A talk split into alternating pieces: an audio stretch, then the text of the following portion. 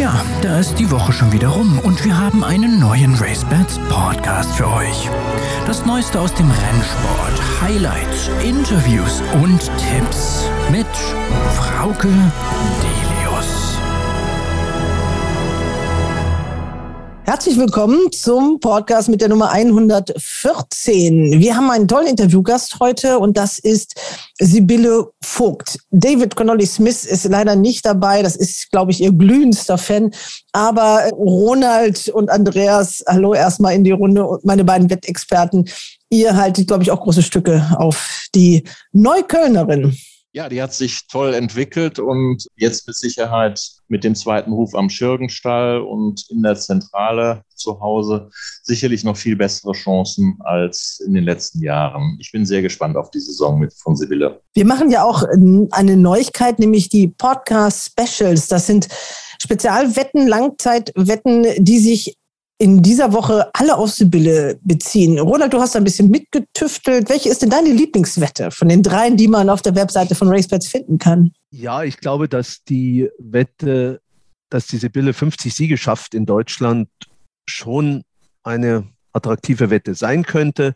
Ich denke, die Karten werden da für Sie ganz neu gemischt. Dadurch, dass sie in Köln ist, ist die Situation eine völlig andere. Ich nehme an, dass sie auch gar nicht mehr so häufig nach Frankreich reisen wird wie in der Vergangenheit bei Carmen Botschkai. Und man darf nicht vergessen, sie hat immerhin im letzten Jahr im In- und Ausland zusammengerechnet schon über 50 Siege gehabt. Also das wird eine ganz spannende Saison für sie.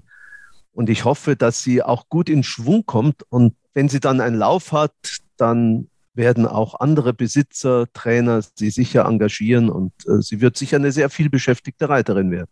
Das hofft sie natürlich auch. Ich habe sie im Asterblütestall bei Peter Schürgen besucht. Seit dem 1. März arbeitet sie dort, ist auch schon gut angekommen. Aber ich habe sie anfangs gar nicht so richtig erkannt. Sie hat eine neue Haarfarbe. sie ist nicht mehr blond, sondern sie ist so dunkelrot. Und äh, es ist sehr lustig, was sie dazu sagt. Das hört ihr dann gleich im Interview. Das RaceBets Porträt vorne November, die legt nochmal zu. November, die geht hier auf und davon im Moment. November mit sechs, mit sieben Längen. Was für eine Vorstellung ist das von November mit Sibylle Vogt. Die ist allein auf weiter Flur. Nee, ich habe nicht einmal nach hinten geguckt. Ich habe mich wirklich nur, also wenn man das so erklären darf, ich habe quasi, ich war wie so eine Luftblase, ich und die Stute. Und alles andere um mich herum hat mich nicht interessiert. Das war am 30. Mai 2021. Sibylle Vogt schreibt ein neues Kapitel Titel in der Turfgeschichte, gewinnt nicht nur als erste Frau die German 1000 Guinness, sondern damit gelingt ihr als erster Frau in Westeuropa ein Sieg in einem sogenannten klassischen Rennen. Ein weiterer Meilenstein in der Karriere der gebürtigen Schweizerin, die sich aufmacht, eine Männerdomäne zu erobern. Und das ist schon das zweite Mal, dass wir sie zu einem ausführlichen Interview treffen. Es gibt natürlich gute Gründe dafür. Und jetzt das Interview. Ja, ich bin im Stall Asterblüte und begrüße Sibylle Vogt. Hallo Sibylle. Hi. Wir haben ja schon mal ein langes Interview gemacht. Das war damals in Baden-Baden. Es ist auch einer unserer besten Podcasts gewesen. Jedenfalls der, der am meisten gehört worden ist, weil die Leute an dir Interesse haben. Es hat sich seitdem viel getan. Fast zwei Jahre her oder anderthalb Jahre her. Und deswegen sind wir heute nochmal hier. Ich habe dich fast nicht wiedererkannt, Sibylle. Du hast also keine blonden Haare mehr, sondern ziemlich dunkle. Und jetzt nach der Arbeit, äh, hast gerade den Helm noch auf, sehen die richtig dunkel aus. Ja, jetzt, ähm, ich habe mal, musste was Neues ausprobieren. Jetzt habe ich mal dunkel gemacht. Ähm, jeder, der mich darauf anspricht, sage ich, ja, ich wollte mal schlau aussehen. ja, die kurzen Haare sind wesentlich einfacher, pflegeleichter und ja. Ja, also Veränderung muss sein. Als wir vor anderthalb Jahren äh, miteinander gesprochen haben, da hast du darüber erzählt, wie du überhaupt im Sport angefangen hast, deine ersten großen Erfolge. Winterfuchs spielte da eine ganz große Rolle noch, also dein erster Gruppesieger bei Kambodschkai. Du hast erzählt, wie das mit der Lehre war. Ja, deshalb gleich an dieser Stelle der Hinweis, das war der Podcast mit der Nummer 45 am 25. September 2020, wer da noch mal reinhören möchte. Und bei der Gelegenheit hören wir auch gleich mal, was der Trainer Peter Schürgen dazu sagt, dass Sibylle Vogt jetzt fest an seinem Asterblütestall ist. Das war jetzt ist bei mir mit dem zweiten Ruf und jetzt ist er jeden Tag anwesend. Was ist das Gute daran für dich? Ja, weil sie ist auch eine gute Arbeitsreiterin, nicht nur eine gute Jokesse. und für die Arbeit kann ich sie natürlich auch sehr gut gebrauchen und äh, erleichtert die Arbeit natürlich hier. Sie hat ja auch schon ohne bei dir im Stall zu sein öfter mal den richtigen Riecher gehabt und auf das richtige Pferd gesetzt. Meinst du, das wird jetzt vielleicht noch ein bisschen besser, wenn sie die Pferde noch besser kennt durch die Arbeit? Ja, ich denke schon, das ist sicher kein Nachteil und jetzt äh, sind noch ein paar Pferde mehr und hoffnungsvolle Pferde und deswegen ist schon wichtig, dass sie jetzt hier ist und dann wahrscheinlich auch, wenn wir auf zwei Bahnen laufen haben, äh, dass sie die Pferde auch besser kennt. Was zeichnet Sibylle aus? Ja, sie ist halt ruhig, sie beobachtet gut und hat eine ruhige, gute Hand und im Endkampf ist sie auch noch sehr stark.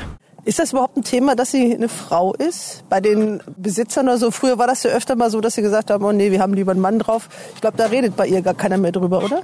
Nee, die hat sich durchgesetzt durch die guten Erfolge und äh, da gibt es bei uns gar kein Problem. Sehr kurz und knapp der Peter heute mal wieder. Ich glaube, das große Ziel für Sibylle muss es ja sein, eine Gruppe 1 Rennen zu gewinnen. Das fehlt ja auf ihrer Agenda noch. Klassisches Rennen hat sie gewonnen, Gruppe Rennen hat sie gewonnen. Derby Dritte war sie, auch für dich. Das heißt, du müsstest auch einen Gruppe 1 Sieger haben dieses Jahr. Ich hoffe schon, wir arbeiten dran und äh, irgendwie ist auch die Hoffnung da und äh, bis jetzt fängt es echt mal gut an, die Vorbereitungen laufen und ich hoffe, dass wir Ende des Jahres auch Gruppe 1 Sieger im Stall haben. Nun aber zurück zu Sibylle Vogt. Wir sitzen nach getaner Arbeit, jedenfalls der von Sibylle, im Gästeraum des Stalles Asterblüte. Gisela Schürgen hat uns eine Tasse Kaffee gemacht, also es kann losgehen. Erstmal aber fangen wir an mit den aktuellen Sachen. Damals war es ein Plädoyer für Baden-Baden warum du da bleiben wolltest. Jetzt bist du doch in Köln. Wie kommt's? Ja, ähm, das ist eigentlich so eine Sache. Eigentlich bin ich jetzt hier, weil natürlich das Ganze hier mit dem zweiten Ruf und alles, dann kann ich auch mit den Pferden, die, die lerne ich besser kennen. Ja, und irgendwie hat sich das jetzt einfach alles so ein bisschen so entwickelt, dass ich jetzt doch in Köln bin. Der zweite Ruf bei Peter Schürgen, das ist ja jetzt das zweite Jahr, äh, das war auch schon sehr erfolgreich, darüber sprechen wir auch noch. Aber trotzdem, es ist ein Wendepunkt in deinem Leben. Also das war, Carmen Botschka war zum Beispiel auch wirklich eine stetige Begleiterin lange. Du hast bei der die Lehre gemacht, ihr habt in der Schweiz zusammengearbeitet. Das heißt, wenn man was Neues anfängt, muss man auch irgendwas verlassen. Ne? Das ist auch nicht einfach, oder? Ja, also ich muss sagen, der Wechsel ist mir nicht leicht gefallen. Ich meine, das war schon so meine zweite Familie. Ja, von den zwölf Jahren, die ich jetzt reite, also mit der Ausbildung zusammen, war ich acht Jahre bei Carmen. Das ist natürlich eine ganze Menge. Und äh, deswegen ist, halt, ist mir nicht leicht gefallen, ähm, der ganze Abschied und alles. Vor allem auch, weil ich lange immer gesagt habe, ich bleibe da. Und dann war es natürlich... Ähm, auch für sie, glaube ich, ziemlich unerwartet, dass ich dann plötzlich doch gesagt habe, ich wechsle. Also ich, ich denke schon, dass es für mich was, was Neues ist, wird auch neue Herausforderungen bringen. Ähm, ich werde hier natürlich auch mehr Gruppepferde reiten können, weil ich meine, Peter hat jetzt 98 Pferde im Training. Die kamen im Moment 45. Äh, das ist natürlich schon so ja, was anderes. Was ich jetzt noch zeigen wird, wie das dann halt mit Frankreich läuft. Weil die Carmen, die war natürlich mehr in Frankreich unterwegs, hat mir da auch wirklich die Tür aufgemacht, wo ich ihr auch sehr, sehr dankbar bin. Jetzt hoffe ich, dass ich das auch weiterführen kann ohne Carmen. Ja, weil der deutsche Rennsport, da ist ja, was die Renntage angeht, ja wirklich nicht mehr viel los. Gerade der Februar war für euch Aktive eine sehr, sehr harte Zeit. Du hattest ja noch deine Engagements in Frankreich. Du warst in St. Moritz, du warst in Cannes. Aber denkst du auch ein bisschen an die Kollegen, die hier waren? Da, da ist ja alles ausgefallen, ne? Nicht alles, aber viel. Ja, da ist natürlich viel ausgefallen, aber ich weiß auch von vielen, die machen dann quasi ein bisschen Winterpause oder dann eben Urlaub, weil das ganze Jahr gibt's keinen Urlaub oder machen sonstige Sachen. Für mich war es sehr erfolgreich eigentlich schon im Winter. Ich war viel in Frankreich, in Cannes, in Lyon, äh, auch in St. Moritz. Da war auch dieses Jahr wirklich sehr, sehr gute Bedingungen, muss ich sagen. Die erste Woche, das erste Wochenende war leider nur 800 Meter, aber der Rest äh, war die Bahn einwandfrei, haben die sich richtig Mühe gegeben und ja, das hat Spaß gemacht, auch mal wieder in der Heimat zu reiten. Bist du auch entsprechend empfangen worden und gefeiert worden? Ja, ich muss sagen, wenn ich dann wirklich in der Schweiz bin äh, und vor allem wenn du dann noch so ein Rennen gewinnst, dann wirst du schon gefeiert so als Landsmann, sag ich mal. als Landsmann, sagt sie. Äh, bei RaceBits hatten die die Idee, dass wir diesen Podcast äh, zum äh, Weltfrauentag machen sollten. Und da haben wir gesagt, äh, oder ich habe auch gesagt, völliger Quatsch, das braucht diese Sibylle nicht. Sie hat selber schon Landsmann und außerdem dieser Nimbus als Frau und als Frau habe ich das geschafft. Ich glaube, da bist du doch schon längst drüber weg, oder? Ja, es, es ist natürlich immer schön, zum Beispiel, wenn du als erste Frau so 1000 Guinness gewinnst oder einfach so ein Klassiker. Das ist schon was Besonderes. Aber eigentlich ähm, will ich mich nicht unterordnen den Männern oder ich bin auch nichts Besseres, weil ich eine Frau bin, sondern eigentlich möchte ich oder dass wir gleichberechtigt sind und wir alle dasselbe leisten müssen, was leider noch nicht ganz so der Fall ist. Also meistens muss der Frau doch immer noch ein bisschen mehr leisten, aber ich äh, versuche mich da nicht irgendwie anders zu stellen. Ich habe äh, gerade, als ich auf dem Weg hier von Düsseldorf nach Köln war, Nachrichten gehört, dass in Deutschland die Frauen immer noch 18 Prozent weniger verdienen als die Männer bei gleicher Qualifikation und Arbeit und dass Deutschland damit Schlusslicht ist. Wie ist denn das bei euch im Galopprennsport? Bei den Gewinnprozenten ist alles klar, aber wenn man einen Job als Stalljockey hat, wie sieht's da aus?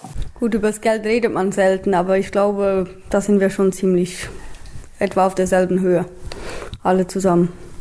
Okay, also ist der Galopprennsport etwas, wo die Gleichberechtigung äh, doch ziemlich groß geschrieben wird. Auch, dass ihr zusammen, das gibt es ja im Sport selten, dass ihr zusammen in einem Rennen unterwegs seid. Männer und Frauen gleichermaßen, manchmal auch Amateure und Profis. Ja, was natürlich ist, als Frau bist du halt einfach äh, körperlich bisschen im Nachteil, weil du einfach, egal wie viel du machst, nie so viel Muskelmasse aufbauen kannst wie ein Mann.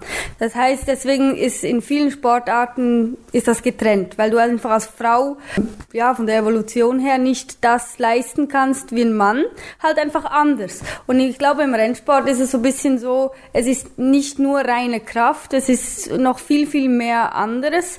Und auch mit der Gewichtserlaubnis die Gewichtserlaubnis ist halt einfach wichtig, dass die, die Frauen gefördert werden, weil Reiten kannst du nur durch Reiten lernen. Und im Moment ist es noch ein bisschen so, dass halt die Männer ein bisschen mehr gefördert werden. Also das heißt, die können mehr reiten, deswegen lernen die auch mehr oder anders. Und als Frau bist du dann halt so ein bisschen, ja, das Schlusslicht meistens noch so. Obwohl ich jetzt langsam merke, dass schon so ein bisschen Umdenken stattgefunden hat bei den meisten. Ich habe auch so das Gefühl, dass bei dir die Frage gar nicht mehr kommt, nehmen wir doch lieber einen Mann. Da sind alle Besitzer froh, wenn sie diese Bille kriegen. Oder gibt es immer noch diese Ressentiments? Merkst du das noch? Gibt es die irgendwo noch oder sind die weg? Also was, was ich eher höre, ist so, oh, wir wollten mal eine Frau draufsetzen, weil vielleicht läuft das Pferd besser mit einer Frau. Ab und zu muss ich dann sagen, vielleicht bin ich nicht die richtige Frau dafür, aber ähm, das erst, man hört schon noch so ab und zu. Jetzt, also ich habe es jetzt eigentlich nie mehr im Negativen gehört, muss ich sagen. Also du hast da wirklich schon ein bisschen was bewegt, oder?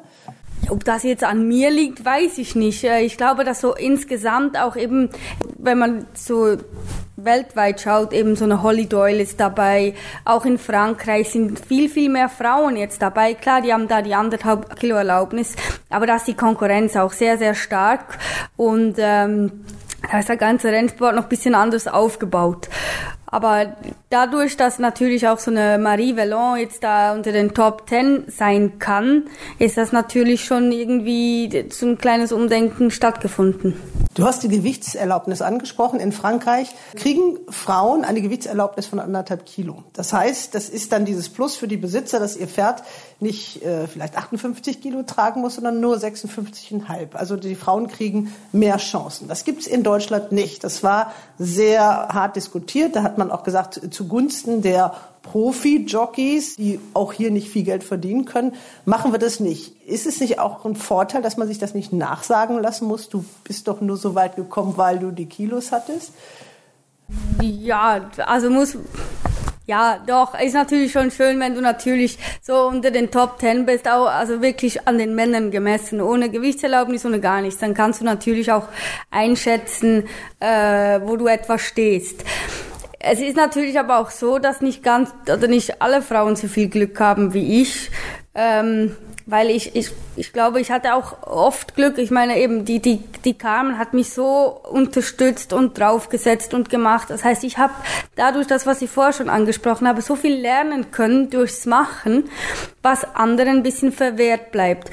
Und das ist das, was eben eigentlich die Gewichtserlaubnis für Frauen wichtig macht, dass die reiten können, dass die, dass man als Trainer oder so auch oder auch als Besitzer mehr sagt, ah, komm, wir, okay, wir probieren das doch mal mit einer Frau, äh, weil sonst gehen die so ein bisschen leer aus.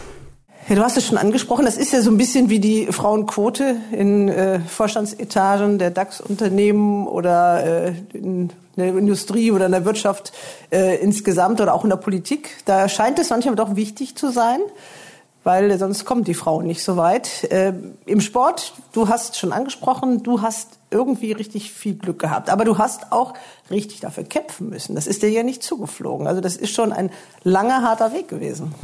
Ja, klar, du kannst natürlich nicht nur darauf bauen, dass, dass du jetzt nur Glück hast und die setzen dich alle drauf und so. Also es ist schon auch ein, ein harter Weg oder man muss es halt auch wirklich wollen. Also man kann da nicht sagen, oh, ich bin eine Frau und oh nee, das, das kann ich nicht oder so. Also da musst du halt schon wirklich Zähne zusammenbeißen, mehr arbeiten, mehr machen. Aber wenn du natürlich weißt, ähm, du hast einen Trainer, der dich, wenn du dafür was machst, auch draufsetzt, dann macht das viel, viel mehr Spaß und ist auch wesentlich einfacher, wie wenn du mega hart arbeitest, sogar noch härter wie deine männlichen Kollegen, aber keine Ritte kriegst. Ich meine, das ist dann auch so ein bisschen demoralisierend.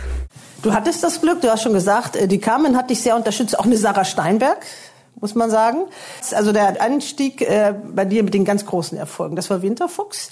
Das war ein äh, Ravensberger. Da hat ja auch ein bisschen Glück, dass die Besitzer so sind, dass sie, wenn ein Stalljockey da ist, auch immer gesagt haben, dann reitet der auch, egal wer es ist. So ist auch Josef Boyko mal zu seinem Derby-Sieg gekommen, ne, mit Waldpark.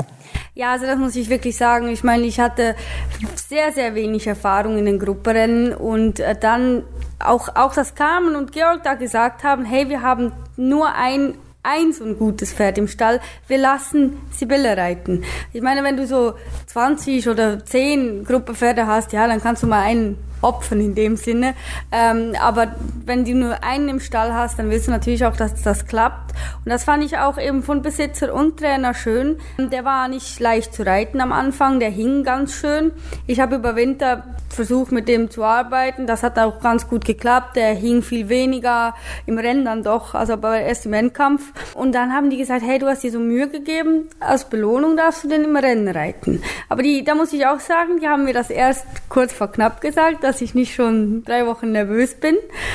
Ja, und dann ist Georg mit mir an dem Tag die Bahn abgelaufen in Krefeld. Also das muss ich sagen. Das, ich meine, so, so eine Unterstützung, das kriegst du selten. Ich meine, ich habe wirklich eine Ausbildung genossen, die eigentlich keiner mehr so genießt, weil sich keiner mehr die Zeit nimmt, so Lehrlinge auszubilden. Ja, du hast natürlich auch äh, mit dem Georg Botschkai den absoluten erfahrenen Reiter, der dich unterstützt hat, war ja nicht nur die Carmen, also da gehörten ja zwei dazu. Ja, ich muss sagen, der Georg, der ist für sowas, ist der super, aber der macht mich immer, der hat mich immer nervös gemacht. Der, ich glaube, der war, wenn ich geritten habe, nervöser, wie wo der früher selber die Grupperennen geritten hat. Und Carmen ist so eher der Fels in der Brandung.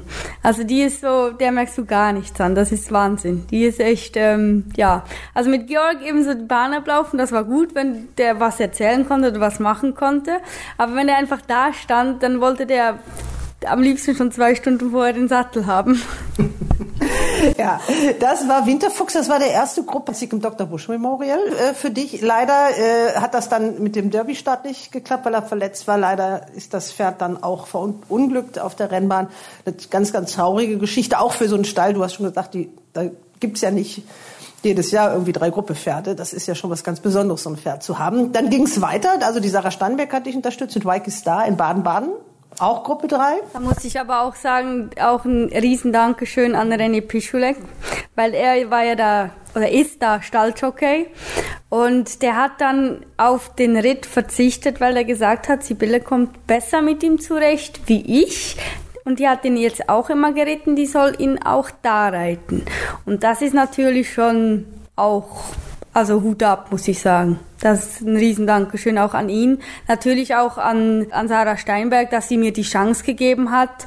Überhaupt, ich habe den ja paar Mal in den Gruppenrennen geritten. Ich war auch mehrere Male platziert. Und dass sie mich dann auch in Baden-Baden, und Baden-Baden weiß jeder, das ist, da will jeder gewinnen, vor allem Gruppenrennen.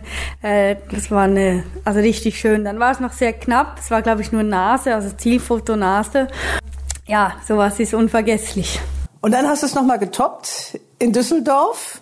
Klassisches Rennen, das ist immer was ganz Besonderes. Und du bist die erste Frau in westeuropäischen Rennsportnationen, muss man sagen. Also so eine Angelika Glodder hat auch mal das Derby in der ehemaligen DDR gewonnen. Also das darf man nicht unterschlagen. Aber in Westeuropa warst du die erste Frau, die ein klassisches Rennen gewonnen hat mit November. Das war auch wieder ein bisschen Zufall. Da hat sich dein Kollege hier ein bisschen falsch entschieden. Ja, ähm, also ich muss, ich, ich war überrascht über die Entscheidung, weil ähm, für mich war November eigentlich immer so äh, ein Tucken besser wie Wismar. Aber die sind ja angeblich auf Sand Galopp gegangen und da war die Wismar paar Längen besser. Also deswegen äh, hat er sich, glaube ich, auch so entschieden. Und ich meine, das ist als, als erster Stalljockey ist es immer sehr, sehr schwer, sich zu entscheiden. Ich meine, die laufen im selben Rennen. Die haben auf einer Seite irgendwie dieselbe Klasse. Und dann zu entscheiden, wenn du reiten sollst, ja, ich habe das Glück, ich nehme dann quasi das, was übrig bleibt und habe dann oft halt auch mal Glück, dass es äh, klappt.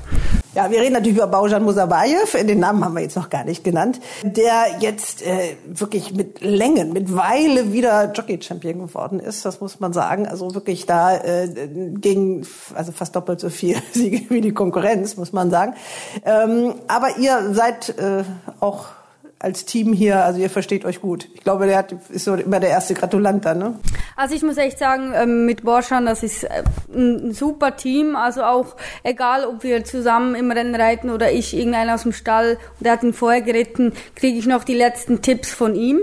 Äh, was natürlich auch eigentlich menschlich oder auch als Sportler ist ja einfach äh, ja, Nummer eins. Also wirklich nicht nur in der Statistik, sondern auch als Sportler so, wie der ist, super. Also auch morgens im Training kein, keine Probleme.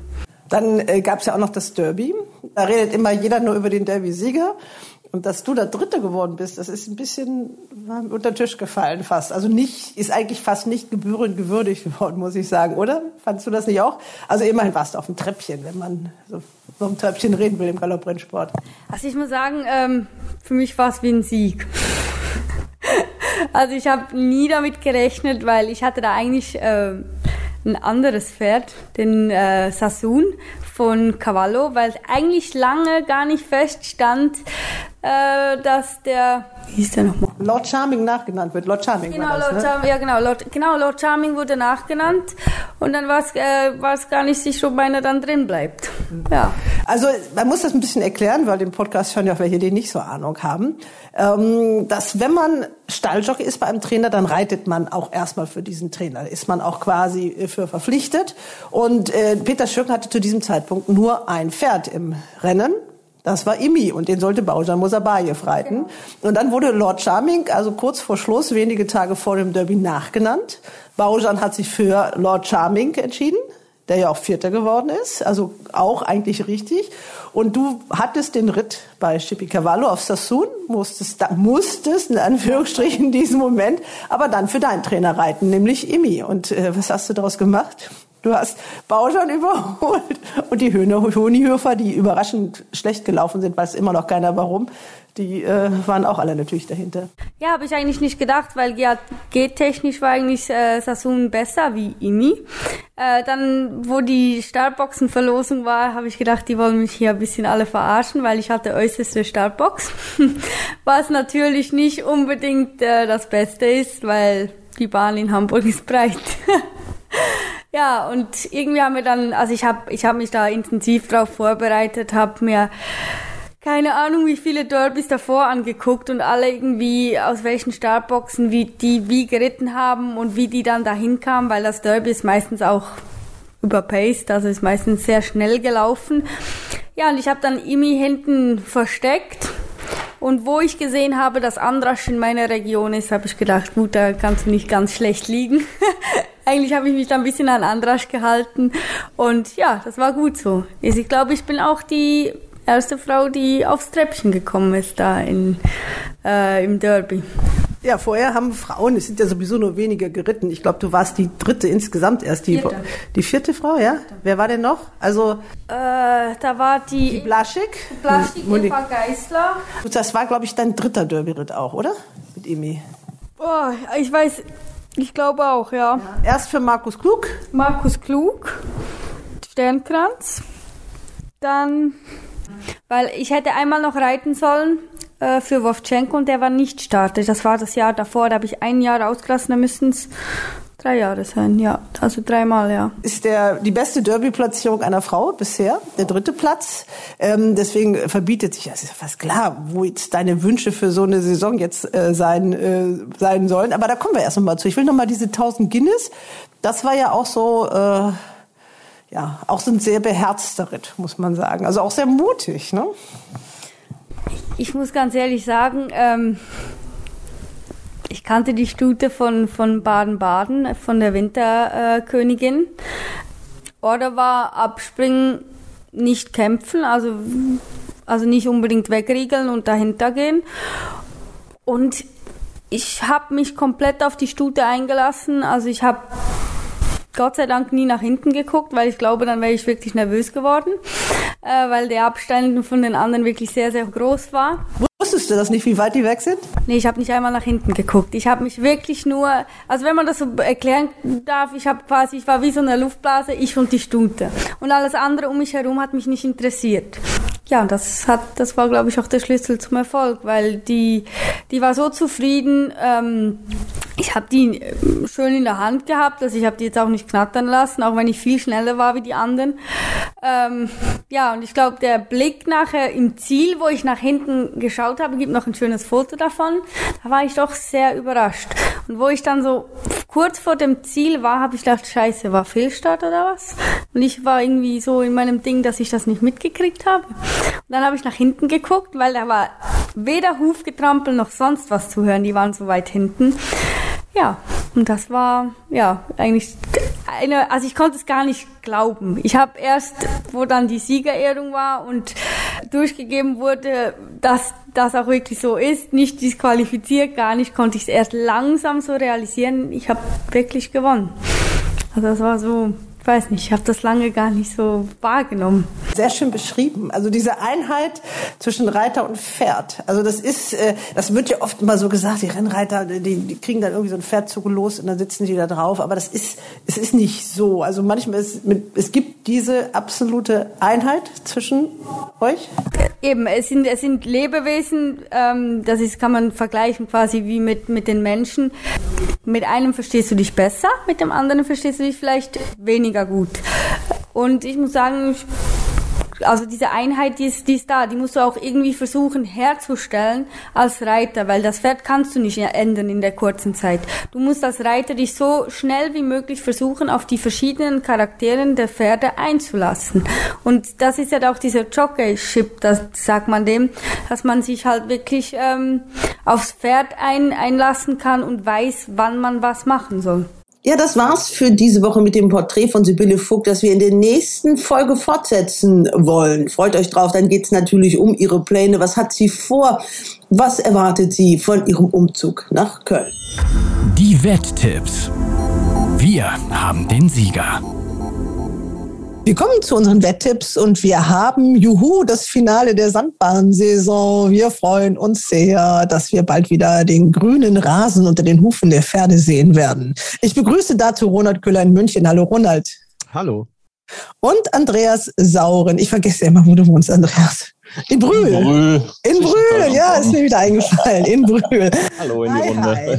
Ja, Auch mal wieder mit dabei der Kollege, der am letzten Sonntag den Vogel abgeschossen hat, den Christian Jungfleisch, den haben wir jetzt gar nicht dabei, aber der hat wirklich äh, ja, ein richtig gutes Ding gelandet, oder? Nee, nee, der ist jetzt wahrscheinlich auf Kurzurlaub oder was von den Gewinnen, die er gemacht hat, weil er hat wirklich einen super Tipp äh, gehabt mit Kalesi. Derzeit äh, sensationelle Quote, 27,6 für 1. Ähm, ein Pferd, das bis dahin eigentlich kaum Formen hatte. Äh, aber Sascha Smircek hat den für dieses Rennen richtig gut hinbekommen. Ronald hat dann noch den Favoriten Victorio dazu getippt. Äh, das war genau der Einlauf gewesen. Und auch diese Zweierwette, die zahlt eine sensationelle Quote, 284,9 für einen Euro. Also wenn man die Zweierwette mit unseren beiden Tipps, sage ich mal, für fünf Euro gemacht hätte, hätte man über 1400 Euro absahnen können. Das waren also wirklich gute Dinge von unseren beiden Tipps dann letzte Woche. Muss ich mich diese Woche anstrecken, dass ich da mithalten kann. ja, das war ganz lustig, äh, denn ich wollte Christian eigentlich überreden oder er hat von so vielen Pferden erzählt. Ich dachte eigentlich, der ist Dormio und hatte das schon aufgeschrieben. Wir doch mal ganz kurz rein, wie das war, wie er den Tipp abgegeben hat. Christian, ich schreibe ja immer mit und habe ja. äh, gedacht, du hast äh, so äh, eine Lanze gebrochen für Dormio, den nimmst du auch. Ich, der, der, steht jetzt hier bei mir. Ach so, Kann ich den stehen lassen oder streiche ich den durch? Nein, nein, ich, ich gehe ein bisschen Risiko. ich, ich nehme ich nehm mal einfach die Nummer 9, Kalesi. Ach, du nimmst Kalesi. Okay, ja, ich will das, ich will das einmal, einmal einmal, einmal. sehen. Wenn es dann geht, dann möchte ich dabei gewesen sein. Und wenn, und wenn nicht, okay. Ja, Ronald, äh, der Andreas hat schon gesagt, du hast den zweiten geliefert. War denn von dir ein bisschen Geld mit dabei und musst Racebets auch ein bisschen bluten? Naja, ich habe mich von Christian äh, ein bisschen überzeugen lassen und Kalesi Sieg Platz gespielt. Victorio natürlich nur Sieg. Die Zweierwette leider nicht, aber oh. ich, war, ich, war, ich war zufrieden. Also das war, das war einfach ein super Tipp und ich muss sagen, so die Wettbilanz des Winters, die ist nicht so ganz schlecht gewesen bei uns. Also jetzt äh, nach unserem kleinen St. Moritz-Coup und dem National Handsieger, den Katrin mal hatte. Also wir haben schon so gelegentlich kleine Mini-Feuerwerke, kleine Tischfeuerwerke angezündet. Ja, apropos äh, Feuerwerk. Heute hat einer Geburtstag, äh, Philipp Minerik. Wir nehmen das ja am Donnerstag auf. Happy Birthday erstmal, lieber Philipp. Und ich sage das auch, weil der den Tipp nämlich mit Kalisi auch hatte, wie man in den sozialen Medien äh, lesen konnte. Und wir haben auch schon ein bisschen hin und her geschrieben und haben uns gegenseitig ein bisschen selber auf die Schulter geklopft. Also das darf man dann ja auch. Ich habe schon gesagt, das Finale in Dortmund. Und äh, damit fangen wir natürlich auch an. Wer hat Aufschlag von euch beiden? Ja, ich fange mal an. Also ich denke mal, ein, ein 27,6 Sieger wird am Sonntag in Dortmund möglicherweise nicht dabei sein. Aber vielleicht klappt es ja mal mit einer Sieg- oder einer Siegplatzschiebe. Beides ist ja möglich, bei RaceBet sogar zu Festkursen. Also vielleicht kriegen wir ja da irgendwas äh, gebacken. Das erste Rennen ist ein Ausgleich 4 über 2500 Meter. Da stechen einem zunächst einfach zwei Pferde ins Auge. Das ist die Nummer 3 Golden April mit Scheuklappen war sie überzeugende Siegerin. Auch wenn der zweite die Form nicht unbedingt aufgewertet hat, wirkte dieses Pferd wirklich stark gesteigert. Und natürlich die Nummer 6 Morning Love ist letzten Sonntag noch gelaufen. Läuft nun zum ersten Mal seit dem Trainerwechsel zu Christian Peter Schmidt mit einem Jockey, mit Mirko Sanna der weiß, wie das geht, Pferde von hinten zu reiten, denn er ist ja der Reiter von Zenit, äh, der nahezu ständige Reiter von Zenit, der ja auch meistens von hinten kommt. Also die Morning Love, äh, die äh, lief ja zuletzt auf dem vierten Platz, das war okay, aber kam von wahnsinnig weit hinten. Also wenn ihr die kurze Pause nichts ausmacht, dann ist sie sicher wieder gefährlich. Dann gibt es noch ein paar Kandidaten mit Fragezeichen, aber vielleicht hat ja der Andreas noch jemanden. Na, in dem Rennen nicht. Ich glaube, die zwei Pferde, die da eine Siegchance haben, die hast du genannt. Ich habe mich vor allen Dingen dann mal auf die Form vom 16. Januar bezogen. Da hat damals Morning Love gewonnen vor Golden April. Aber da hat sich von den Gewichten einiges verändert. Äh, gegenüber damals steht diesmal Golden April 500 Kilo günstiger da. Da fällt natürlich die Erlaubnis weg weil jetzt ein Jockey reitet, Mirko Sanna. Golden April hatten wir ja beim letzten Start alle drei als Sieger vorausgesagt. Und wenn wir uns einig sind, dann geht das auch. Äh, der hat überlegen mit Sechslingen gewonnen. Aufgrund der Gewichtsverhältnisse favorisiere ich nochmal Golden April. Also für mich Golden April der Sieger und Morning Love die Gegnerin. Golden April die Siegerin und Morning Love der Gegner. Also mit den Geschlechtern. Oh, ja. Wir hatten jetzt gerade den Weltfrauentag, ja. lieber Andreas, ja, da bist du ein bisschen durcheinander gekommen. Das lassen wir jetzt mal, mal so stehen. Äh, also du hast Golden April, ja? Ich nehme Golden April, ja. Und du, Ronald? Ja, dann nehme ich in der Tat Morning Love. Also ich finde das interessant, das Pferd mal mit einem erfahrenen Jockey zu sehen. Das kann, kann gehen eigentlich müsste diese Zweierwette fast hin oder her blank sein, aber naja, das ist immer so ein bisschen so eine Sache. Und die zahlt natürlich auch nicht viel, wenn sie so kommt. Genau, also ihr habt euch festgelegt auf die drei Golden April. Das ist der Tipp von Andreas. Und die sechs Morning Love, der Tipp von Ronald. Im zweiten Rennen geht es dann gleich weiter. Andreas. Ja, zweites Rennen auch das Hauptrennen des Tages vom sportlichen Aspekt her ein Ausgleich 3 über Sprintdistanz 1200 Meter. Acht Pferde sind am Start. Viele Bekannte, die wir schon die ganze Sandbahnsaison über gesehen haben. Cipriani, Latino, Shai May nenne ich da. Also Cipriani aus dem Hoferstall, Seriensiegerin und äh, zuletzt zweite von Pferd aus dem eigenen Stall geschlagen. Die Form bestätigt, die wird logische Favoritin hier sein. Es sind aber ein paar Pferde drin, die bis jetzt noch nicht so in Erscheinung getreten sind auf Sand. Ähm, Mr. Gent hatte ich mir angeschaut, die Nummer 8 aus dem Marco Kleinstall. Der steht auf Sand viereinhalb Kilo günstiger als die Grasmarke. Hm, das könnte vielleicht interessant sein. Er ist allerdings zweimal vor zwei Jahren auf Sand gelaufen. Das war sehr schwach. Deswegen habe ich den dann doch nicht genommen. Aus dem Reckestall ist ein interessantes Pferd drin, die Nummer zwei, Resourceful Man. Und das ist dann auch mein Tipp in dem Rennen. Der ist aus Irland importiert, hat den letzten Start in Irland in Dundalk auf der Sandbahn noch gewonnen. Die Handicap-Marke ist fair, das ist kein Geschenk, das ist so in etwa die Umrechnung der englischen irischen Handicap-Marke ins Deutsche. Aber das Pferd ist noch nicht allzu oft gelaufen. Zehn Starts, zwei Siege. Und wie gesagt, frischer Sieger. Das Rennen habe ich mir angeschaut. Äh, da kam er von weit hinten, musste noch so ein bisschen Schlangenlinie durchs Feld laufen und hat letztlich leicht gewonnen im deutschen Handicap-System, wo dann doch so einige Pferde sind, die so langsam ans Limit mit ihrer Handicap-Marke kommen, kann ich mir den gleich als Sieger vorstellen. Also ich tippe die Nummer zwei, Resourceful Man aus dem Reckestall. Ja, vielen Dank, Andreas. Ronald, was sagst du denn? Gehst du auch mit dem Neuling hier auf deutschen Rennbahnen oder bleibst du bei denen, die wir schon alle kennen? Ich bleibe letztlich bei einem Pferd, das wir schon kennen, möchte aber noch den zweiten Exoten in diesem Rennen kurz erwähnen. Das ist die Nummer eins, Manoa Mano, ein Pferd aus Tschechien, hat bislang in Deutschland zwar noch keine Bäume ausgerissen, war allerdings im Sommer in einem besseren Rennen in Tschechien Zweiter hinter einem Stallgefährten, der danach Sechster im Prix l'Abbé am Arc-Wochenende in Longchamp war. Also das ist mir nur aufgefallen, ob der Manoa Mano diese Marke kann, das weiß ich nicht. Aber für eine Überraschung ist er vielleicht gar nicht auszuschließen. Ich gehe aber doch mit was vermeintlich soliderem und zwar mit dem Ritt des Champions. Ich gehe tatsächlich mit Shai Mei. Nicht zuletzt, weil Burjan Mosabayev im Sattel sitzt. Dieses Pferd scheint manchmal nicht ganz so richtig durchzuziehen, aber die letzte Leistung aus der zweiten Spur außen in der Nähe von Cipriani, das war gar nicht schlecht und er könnte diesmal den Spieß mit dem Champion umdrehen. Ich tippe die Nummer vier ist das Shai Mei. Jaime, die vier für Ronald und Resourceful Man für Andreas die Nummer zwei. Das war das zweite Rennen. Machen wir auch das dritte Rennen, 40. Preis des Dortmunder Boxsport 2050. Machen wir das? Das machen wir auch. Der Andreas hat es ausgesucht. Das ist eine Kategorie von Rennen, wie ich sie wirklich liebe. Sprintrennen in Dortmund mit vier Fuhrmannstartern. Also besser geht es eigentlich nicht. Normalerweise würde ich sagen, Finger weg, denn wenn dann, dann wettet man sowieso den falschen Fuhrmann. Es gibt ein Nicht-Fuhrmann-Pferd im Rennen, das ist gleichzeitig das Pferd mit der solidesten Form, das ist die Nummer 5 Petty Patch. Aber ich wage es trotzdem mit Frank Fuhrmann. Und zwar auch deshalb, weil wir ja in diesem Podcast die Sibylle Vogt porträtiert haben. Und sie ist ja am Sonntag nicht gerade mit sehr vielen Siegchancen Ritten unterwegs.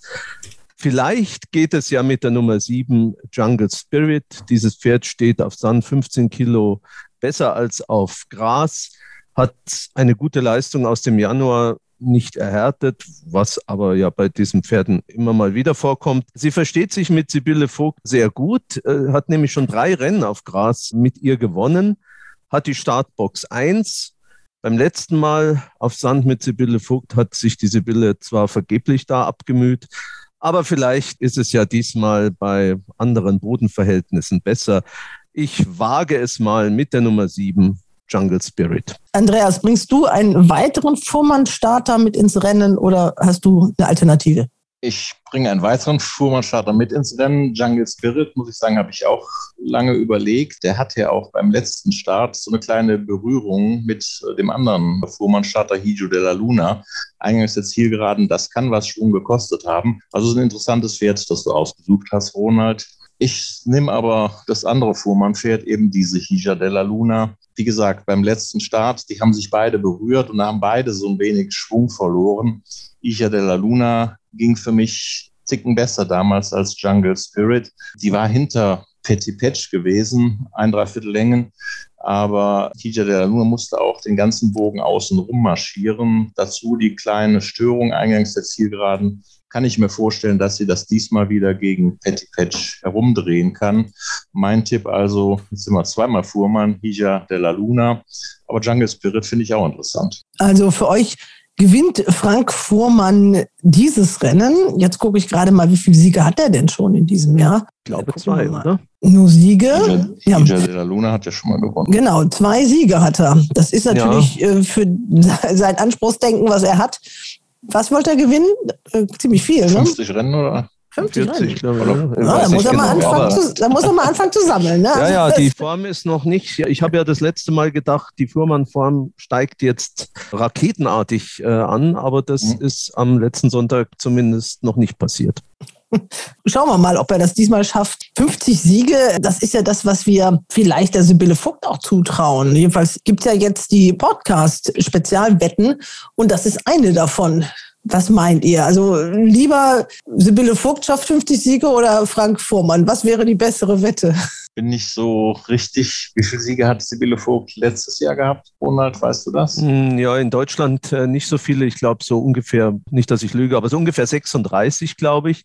Aber okay. wenn man Inland und Ausland zusammenzählt, dann hat sie sogar über 50 Siege gehabt. Und gut, sie ist ja, jetzt zweite, zweite Frau am Schürgenstall. Da ist sicherlich, sie ist in der Zentrale, da ist sicherlich mehr drin. Und ich glaube, Quote 4,5 gibt es darauf, dass sie 50 Siege in Deutschland schafft. Sie wird wahrscheinlich für Schürgen auch dann mehr in Deutschland reiten müssen. Am Wochenende, in, innerhalb der Woche kann sie ja nach Frankreich reisen, haben ja nicht so viele Renntage.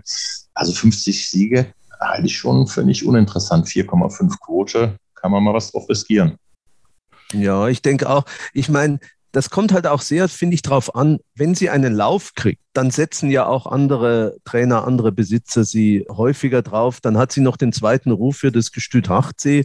Da werden vielleicht auch ein paar Pünktchen äh, gemacht. Ich meine, 50 Siege in Deutschland ist schon nicht wenig, das muss man schon sagen, es ist jetzt vielleicht nicht extrem wahrscheinlich, dass sie es schafft, aber für möglich halte ich es durchaus und 4,5, ja, das muss jeder selber entscheiden, ob er die Quote gut findet oder nicht, aber ich halte das von diesen Spezialwetten durchaus für eine attraktive Geschichte. Das ist eine neue Rubrik, die es ja auf der Webseite von www.racebets.de gibt. Also oben links, wenn man dann die auf der Seite ist, äh, dann gibt es ja diese Rubrik Langzeitwetten und wenn man da draufklickt, dann tauchen dann die Spezialwetten auf und die Podcast-Specials jetzt mit Sibylle Vogt. Drei Wetten sind aufgelegt. Wie gesagt, die 50 Siege in Deutschland oder äh, Sibylle Vogt erzielt mindestens drei Siege in Grupperennen. Das ist wahrscheinlich schon schwierig. Da braucht man sehr viel Glück dazu. Ich finde es fast leichter, vielleicht fünf Black-Type-Siege zu erringen. Ich denke mir an die ganzen Stutenlistenrennen in Hannover. Vielleicht gewinnt sie da ein paar davon. Also von den beiden Wetten finde ich auch wesentlich wahrscheinlicher fünf Siege in Black-Type-Rennen als drei Siege im Grupperennen, auch wenn da Grupperennen international zählen, bei den Black-Type nur Deutschland. Aber drei Grupperennen zu gewinnen, ist schon ganz schön anspruchsvoll. Fünf Black-Type-Rennen halte ich für wahrscheinlicher. Drei Grupperennen hat sie ja insgesamt gewonnen jetzt in ihrer Karriere, aber sie hat natürlich auch im Interview gesagt, dass sie jetzt mehr Gruppe-Pferde reiten kann. Das ist natürlich ein Grund dafür, für den Wechsel, dass sie äh, nach Köln gegangen ist. Ist ja nicht so ganz einfach gefallen, wie wir gehört haben. Ja, und man weiß ja auch nicht, wie sich die Situation im Herbst am Stall Schirgen entwickelt und so weiter. Also da sind ja schon ein paar Fragezeichen auch dabei. Also interessante Wetten solltet ihr euch mal angucken, wenn ihr den Podcast von Sibylle auch gehört äh, habt. Es geht ja noch weiter dann. Das äh, war ja erstmal nur der erste Teil. Also, dann äh, sind wir jetzt mit dem dritten Rennen durch. Ihr sagt, äh, Frank Vormann gewinnt und dann holt er den dritten Treffer auf dem Weg zur 50. Entweder Jungle Spirit, sagt Ronald und Andreas, du kannst das so schön aussprechen. Ich kann das nicht so gut. Wie heißt das Pferd nochmal? Hija de la Luna. Hija de la Luna. Wir lassen uns überraschen. Dann kommen wir zum vierten Rennen in Dortmund von sechs. Das habt ihr euch auch ausgesucht. Ja, das ist das Viererwettenrennen, obwohl es diesmal nur zehn Starter sind. Es sind insgesamt relativ kleine Startfelder am letzten Sandbahnrenntag, aber das ist ja eigentlich nichts Neues. Das war in den letzten Jahren eigentlich immer so, dass die Starteranzahl zum Ende der Saison nachlässt. Ja, zehn Pferde am Start kann man mal eine Viererwette versuchen. Man muss nicht so viel kombinieren bei nur zehn Startern. Es gibt für mich eigentlich zwei logische Stellpferde in dem Rennen. Das ist die Nummer vier, Stay First aus dem Smircek-Stall. Hat ein Rennen gewonnen, anschließend bestätigt, Zweiter gewesen und damals auch Zweiter zu Music is her name und vor Victorio. Das ist eine Form, die ist was wert. Das zweite Stellpferd ist für mich in der Viererwette Diamante aus dem Nislanikova-Stall. Auch die beim ersten Start auf der Sandbahn in Dortmund gleich Zweite gewesen. Zu Morning Love, die hatten wir eben schon diskutiert. Das sind eigentlich zwei logische Stellpferde für mich für die Viererwette. Aber wir sollen ja einen Sieger raussuchen. Und da versuche ich mich mal wieder mit einem chancenreichen Außenseiter. Ich habe mir da die Nummer drei Ready, Set, Go ausgesucht. Ein Pferd, das dreimal auf Sand jetzt gelaufen ist, eine Handicap-Marke bekommen hat, 50 Kilo ist die Handicap-Marke. Die letzten beiden Starts waren nicht so aufregend, aber es waren auch immer bessere Pferde drin. Der erste Sandbahnstart im Januar, der war gar nicht so schlecht. Die Pferde, die davor waren, sind alle mittlerweile im Ausgleich 3 zu Hause. Ich traue dem Pferd 50 Kilo GAG zu und äh, nimm mal spekulativ als mein Siegtipp die Nummer 3, Ready, Set, Go. Jetzt greift an, der Andreas. Jetzt will er ja. mal Quote haben. Gut, Ronald, wie sieht dein Konter aus? Ja, für mich läuft in diesem Rennen eigentlich mein Ding der Woche, aber das ist ja sozusagen nicht möglich, wenn das zu unseren normalen vier Rennen gehört. Und das ist eindeutig die Nummer sieben, Diamonte. Andreas hat es gesagt, sie war Bahndistanz, zweite hinter Morning Love, kam damals aus einer Pause, lieferte Morning Love einen Kampf. Und ich glaube, das ist hier ein Sieg für einen Wallach. Ronald nimmt Diamonte und für die Viererwette, wer muss da noch mit rein? Also ich denke mal, Stay First kannst du auch mitleben als zweites Stellpferd, Ronald, oder? Ja, ja, sicher. Das ja, also dann würde ich sagen. Ja, ist ja da, also auf dem Papier jedenfalls der Hauptgegner, klar. Wir stellen die beiden Pferde 1, 2, 3, 4. Ja, dann nehmen wir natürlich meinen Ready Set Go dazu. Matilda Bay, Werdenfels, die 8 und die 9, die können immer mal wieder reinlaufen. Die letzte Form von der 6, Picnic en Ville, war gar nicht so schlecht. Das wären so drei Pferde, die ich noch darunter kombinieren würde. Hast du noch was, Ronald? Ja, das sind wir irgendwie ein bisschen anders bei den. Okay. Äh, ich würde die 1 Bascha mit, mit ja, dem Champion mitnehmen. Das Pferd läuft immer mal wieder ganz ordentlich. Ja. Und äh, für einen Platz auch die Nummer 10, Ziro mit der Sibylle Vogt. Die Sibylle Vogt hat mit Ziro schon mal gewonnen. Mhm. War zwar zuletzt deutlich hinter Diamante, aber Diamante gewinnt das ja und da ist ja dann noch genügend Platz für Ziro auf einem dieser Plätze 2, 3 und 4, wahrscheinlich eher 3, 4 als 2, aber ja. Also gar nicht so einfach, diese Viererwette. Na doch, für mich schon. Also ja? für mich ist es eigentlich sehr einfach. Ich nehme natürlich Andreas Pferd klar, er hat die Argumente gesagt und außerdem habe ich großen Respekt vor dem Fachwissen von Andreas. Und dann meine vier Pferde, Diamante, Bascha, Stay First und Zero. Habe ich fünf Pferde und treffe vielleicht die Viererwette. Da werden wir mal genau aufpassen. Ich hoffe, die Hörer haben es auch getan und trauen sich vielleicht mal das nachzuspielen. Dann haben wir noch etwas, diese schöne Rubrik, das Ding der Woche. Wer ist von euch beiden denn eher dran? Wann fängt der an? Also ich bin schon am Freitag dran, 16 Uhr. Ronald, wann bist du dran? Ich bleibe in Dortmund. Ich Bleibst nutze Dortmund. die letzte Gelegenheit, nochmal richtig auf das Sandbahn in Dortmund zuzuschlagen. Ganz nicht genug kriegen von diesem Sand. Ne? Nein. okay, Andreas, du bist dran. Und jetzt das Ding der Woche.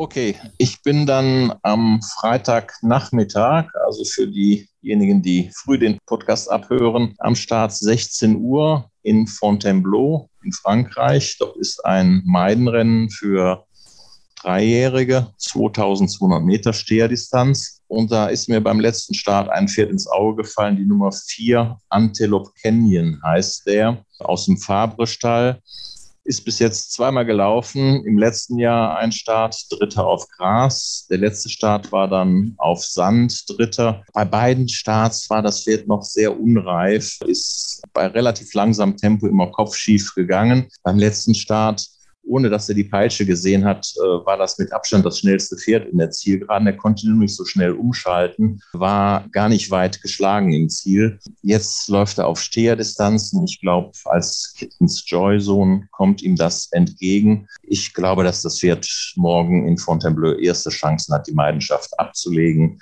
Also fünftes Rennen Fontainebleau, 16 Uhr, die Nummer vier, Antelope Canyon. Okay, gut. Ronald, du hast gesagt, du bleibst in Dortmund und da bleiben ja nur noch zwei Rennen übrig. Genau, und ich gehe gleich ins fünfte, einen Ausgleich vier über 1700 Meter. Es starten zwar nur sechs Pferde, trotzdem finde ich, das Rennen ist relativ offen mit vier oder fünf Siegkandidaten. Zwei von Christian von der Recke, der Champion-Ritt für Van der Meulen mit Dutch Devil.